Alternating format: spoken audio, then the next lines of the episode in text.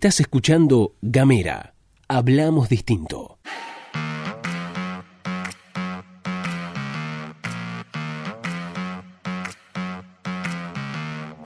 Hola, hola, hola, hola, hola, hola, ¿qué tal? ¿Cómo les va? Bienvenidos, bienvenidas, bienvenides. Están escuchando La Pastilla de Gamera, este micro podcástico informativo que distribuimos de lunes a viernes. Mi nombre es Luz Escarpati como es habitual me acompaña Gastón Lodo. Muy buenos días, Luz, muy buenos días a todos, a todas, a todos quienes están escuchando. Bienvenidos, bienvenidas, bienvenidas a La Pastilla de Gamera, el noticiero central de www.gamera.com.ar. Ahí nos pueden encontrar. Así también pueden encontrarnos en el más 549 2901 50 29 90. Este es un número de WhatsApp nos mandan un mensajito ahí y nosotros les enviamos nuestros contenidos diarios. También nos pueden escribir, podemos debatir, podemos charlar, nos pueden pasar recetas y distintos tips para atravesar esta cuarentena. También se pueden comunicar con nosotros a través de las redes sociales, en Twitter, en Facebook y en Instagram. Nos pueden encontrar como arroba gamera TDF. Estamos en YouTube como Gamera Podcast y también estamos en Spotify como Gamera Podcast. En un lugar nos escuchás y en otro nos ves. Así es, y ahora sí empezamos con el recorrido por las noticias provinciales. Arrancamos por los consejos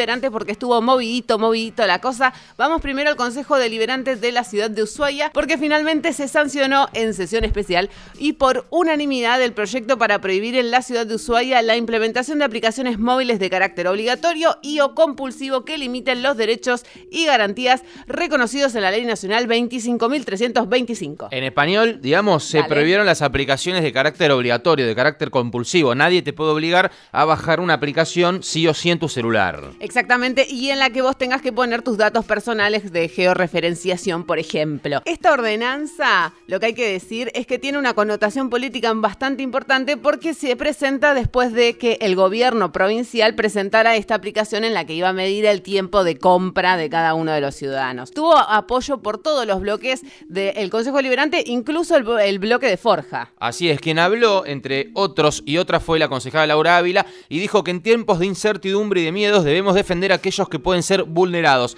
Textualmente, esta ordenanza no es en contra de nadie, dijo la concejala Laura Ávila. Bueno, la verdad que el gobierno provincial no habló más sobre esta aplicación. Queda a la espera a ver si sigue adelante, si se retracta, si este, hay alguna modificación. Esta es la discusión. Avanza el Consejo Deliberante de Ushuaia respecto a esto. Nos vamos para Río Grande, para la ciudad industrial, porque allí lo que discutió el Consejo Deliberante es la copa, ¿no? Discutió la coparticipación, se realizó una reunión de comisión de seguimiento de la coparticipación en la que funcionarios de la Municipalidad de Río Grande desgranaron lo que son los montos que adeuda el gobierno provincial. ¿De qué habla el municipio de Río Grande? De fondos coparticipables y de deuda tributaria. ¿De cuánto estamos hablando? ¿Cuál es la teca? 400 millones de pesos, ¿sí? Desde la Municipalidad de Río Grande también dijeron que desde diciembre hasta abril la, la deuda aumentó en 120 millones de pesos y el gobierno también también salió a, aclarar algunas cositas. ¿Qué es lo que dijo? Que desde diciembre hasta ahora, es decir, de diciembre hasta abril, eh, se transfirieron 1.307 millones, digo bien, de pesos,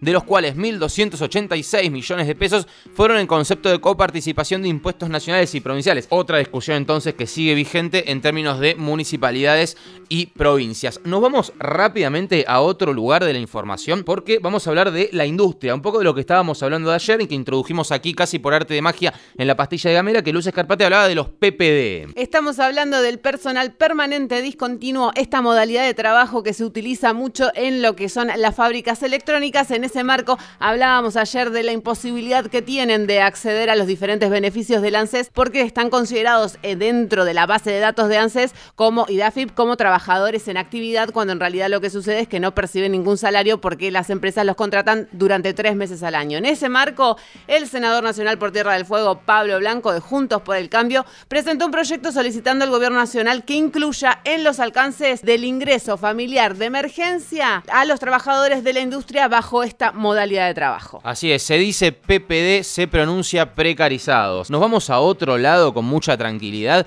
porque, eh, bueno, hay una noticia que ha estado dando vueltas y que incluso ha alcanzado los medios nacionales y es que Tierra del Fuego ha presentado en su parte epidemiológico que una, hay, hay, perdón, una alta tasa de recuperados. ¿De cuánto estamos hablando? El Ministerio de Salud lo dijo que tenemos aquí en la provincia un índice del 56,45% de recuperados, que una tasa que duplica la media nacional. ¿Sí? ¿Quién habló? La ministra Judith Diglio. ¿Qué es lo que dijo o qué es lo que explicó? Cuál es, digamos, el motivo por el cual tenemos esta alta tasa de recuperados aquí en la provincia. En principio lo que hace es adjudicárselo al cuidado de los adultos mayores. Lo que dice es, bueno, en un primer momento de, la, de lo que fue la pandemia y la declaración de cuarentena en Tierra del Fuego, la cuarentena fue mucho más estricta para los adultos mayores. En ese marco dice, bueno, aislar especialmente a la población más vulnerable al virus hace que los contagios que se hayan producido es en el grupo de menor riesgo y por eso se recuperan con mayor rapidez.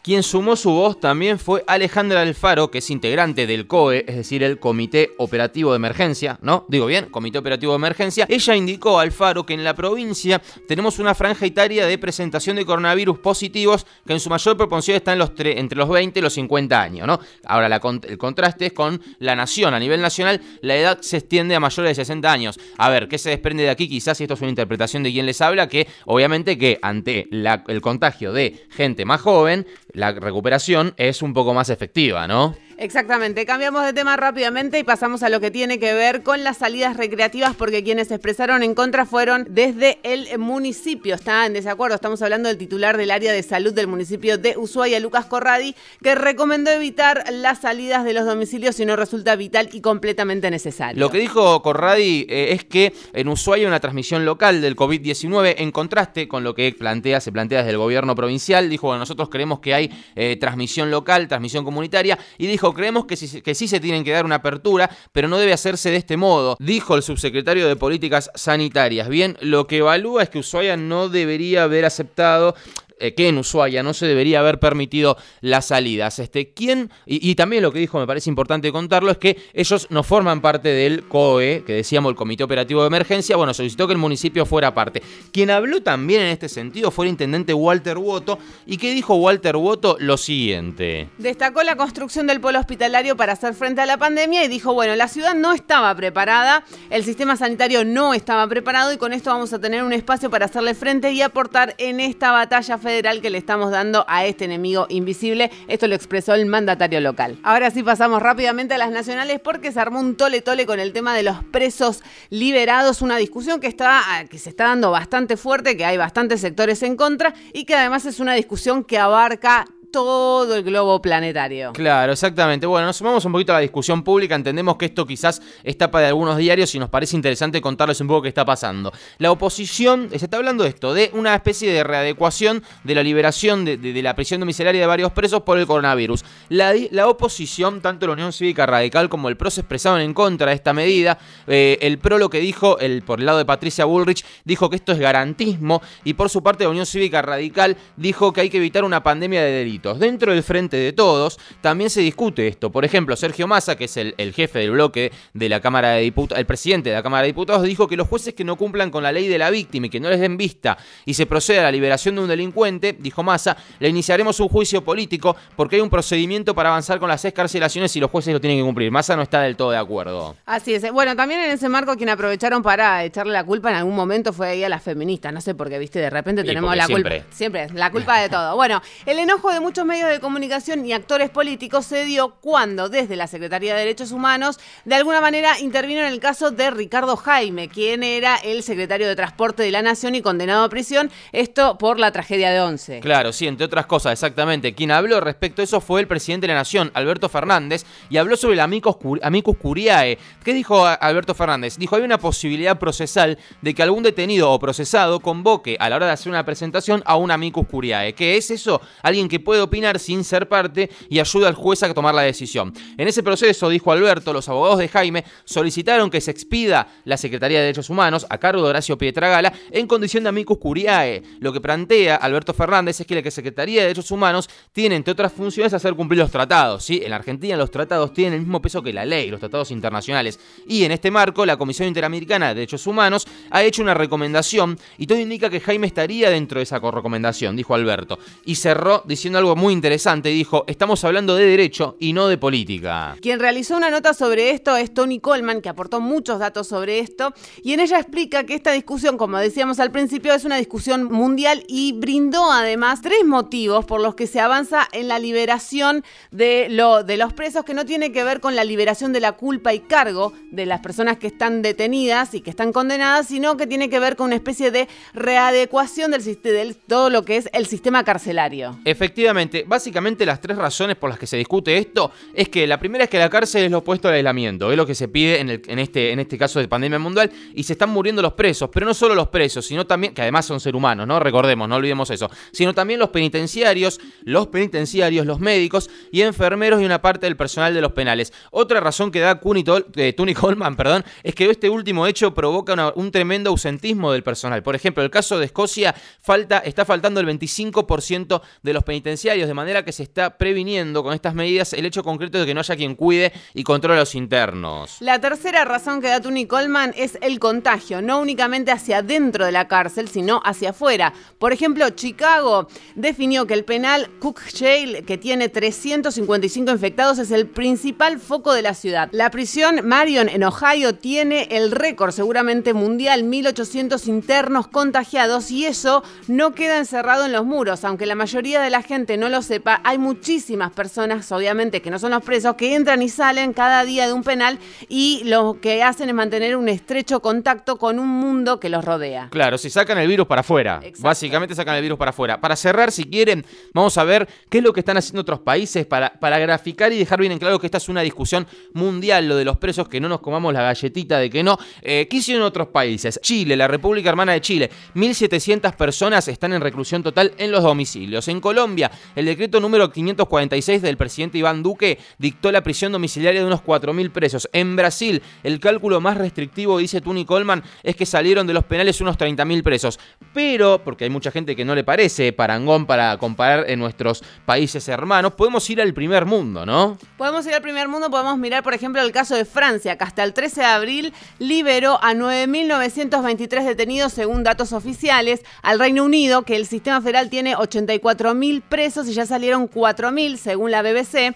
En Estados Unidos, por ejemplo, que es el país con mayor cantidad de presos del planeta, que tiene 2.300.000 entre federales y mm, estaduales, no solo California mandó a sus casas a 3.500 internos, el gobernador de Nueva York ordenó la domiciliaria también para 1.100 presos. El procurador William Barr, el procurador de Estados Unidos, liberó la orden de que salgan de las prisiones federales los detenidos de más de 60 años. Estamos hablando de 10.000 personas. Nos vamos a Alemania. Un solo estado en Alemania, el estado de Westfalia, liberó 1.000 presos. En España, allí se envió a prisión domiciliaria a todos los detenidos llamados de tercer grado. Es decir, que tenían salidas transitorias y están en la última etapa de su condena. ¿Cuántos son? 8.000, cerca de 8.000. Así que esta es la situación en el mundo. El sistema carcelario, y lo voy, a, lo voy a graficar de esta manera, es un quilombo en todo el mundo. No solo en Argentina, no solo en Latinoamérica, sino también en Estados Unidos, en Norteamérica y en Europa. Bueno, esto se está discutiendo. Estos son los argumentos para que eh, muchos este, readecúen el sistema carcelario y aquellos son los argumentos para eh, no estar de acuerdo de algunos otros. Lo cierto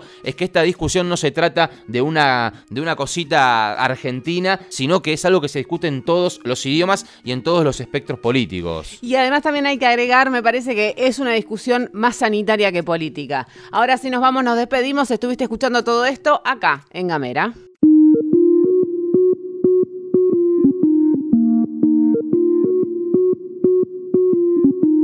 Seguí nuestros contenidos en gamera.com.ar.